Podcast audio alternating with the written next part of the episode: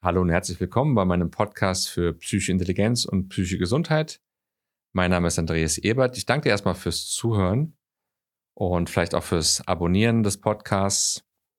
Und wie immer, wenn du Fragen hast, dann kannst du mir gerne schreiben über meine Website psychotherapie-beim-heilpraktiker.de. Und ich möchte heute ganz gerne mal über Therapie im Allgemeinen sprechen. Wie funktioniert eigentlich Therapie und was ist notwendig, damit eine Therapie auch wirklich eine Veränderung bewirken kann? Und es geht in der Therapie immer darum, dass das Bewusstsein der Klientin, des Klienten eine Veränderung wahrnehmen kann. Also es muss Einsichten geben. Es ist manchmal so, dass ich mit Klienten mehrere Gespräche führe, immer wieder auch oftmals die gleichen Dinge erzähle und auf einmal macht es bei den Leuten dann Klick. Das ist ganz komisch. Man hat schon oft darüber gesprochen, auf einmal, ja, ah, ich merke ja, das mache ich ja eigentlich so und so, das mache ich ja eigentlich selbst. Also irgendwie entsteht dann eine gewisse Einsicht. Und das ist gut. Diese Einsichten sind dann so, das gibt dann so einen, so einen kleinen Ruck im System. Und dann beschäftigen diese Einsichten einen auf einmal. Es öffnet sich quasi wie so eine Tür. Und dann geht man durch diese Tür und hat einen neuen Blick auf die Geschichte, die man sich erzählt und das, was so im Äußeren auch stattfindet. Und mit diesem neuen Blick hat es auch eine neue Wirkung.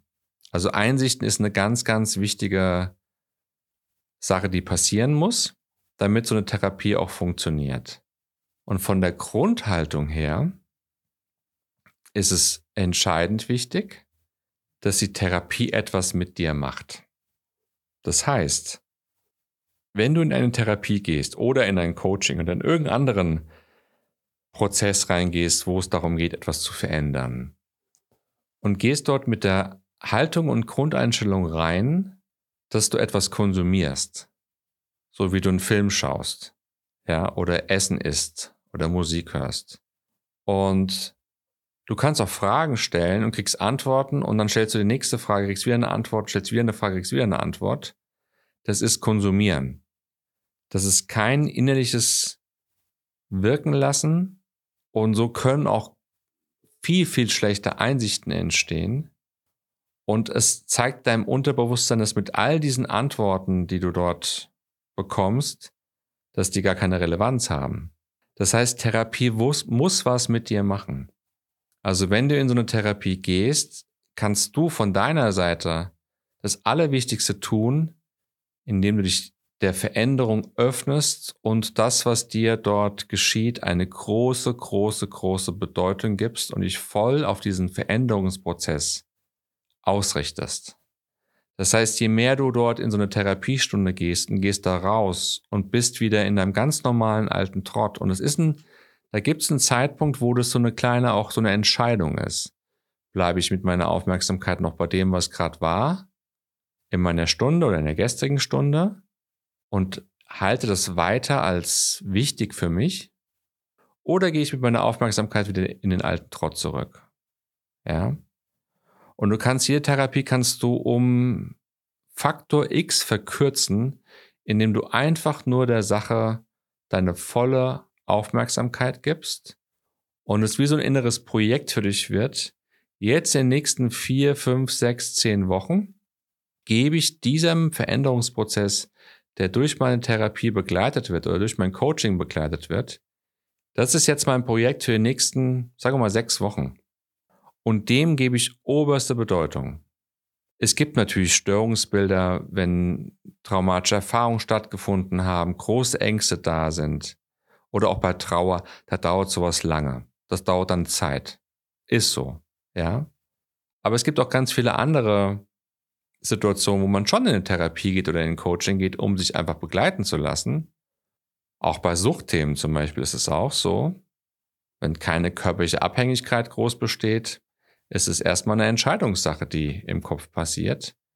Und bevor du dich entscheidest, zum Beispiel nie wieder Alkohol zu trinken, kannst du dich vorher entscheiden, dass diese Therapie mit dir maximal was machen kann. Und danach suchen, das Fühlen, das Spüren, das Erforschen, was hat sich in mir verändert. Ja, das sind diese Grundhaltungen, die eine Therapie wirklich greifen lassen. Und es gibt noch einen weiteren Aspekt, der auch sehr, sehr wichtig ist. Und zwar ist es die innere Stimme.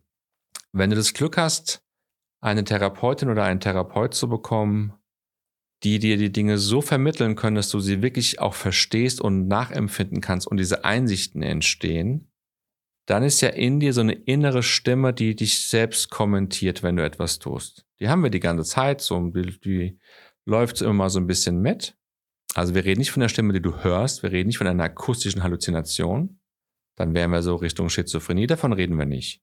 Sondern der ganz normalen inneren Gedanken, die eher wie eine Stimme wahrgenommen werden, die wird dann immer intelligenter und immer klarer und vor allem auch immer ehrlicher.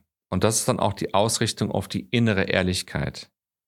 Das heißt, solange du in der Therapie oder überhaupt in dem ganzen Prozess dich immer noch innerlich belügst, hast du es sehr, sehr schwer, aus diesem alten Muster auszutreten. Das heißt, die innere Ehrlichkeit und oftmals wissen wir, dass da noch eine andere innere Stimme ist, die eigentlich ehrlich ist. Also ein Beispiel, was ich schon oft erwähnt habe, du bist bei der Arbeit, dein Chef will was von dir und du findest es ungerecht und denkst dir, der Idiot, wieso macht er sowas mit mir? Viel zu kurzfristig. Soll er selber machen, soll es lieber jemand anderem geben und so weiter und so fort.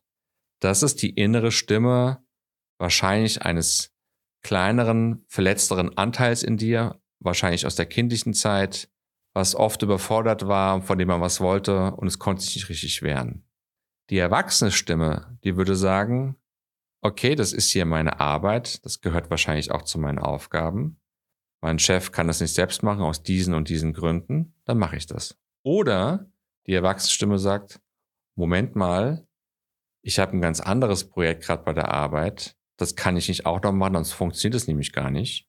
Und dann gehst du zum Chef und sagst, lieber Chef, ich kann diese Arbeit nicht machen, weil dies, das, jenes. Also es wird klarer. Und so diese innere klare Stimme, gerade so in Beziehungsthemen, in Konflikten mit dem Partner, mit den Kindern, mit den Eltern, ja.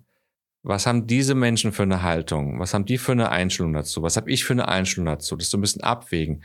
Man kann da immer so eine äußere Instanz nutzen. Wie würde es jetzt so ein, so ein Sachgutachter beschreiben? Was wird der dazu sagen? Ja. Und diese klare, ehrliche Stimme, tja, das tut manchmal weh, weil man sich gerne was einredet, dass man im Recht ist oder dass man, dass man irgendwie ungerecht behandelt wird. Das sind so Muster. Und da ist es auch wichtig in so einer Therapie oder generell in der ganzen Entwicklung, die innere Stimme immer ehrlicher werden zu lassen. So funktioniert Therapie. Ich danke dir fürs Zuhören und bis zur nächsten Woche.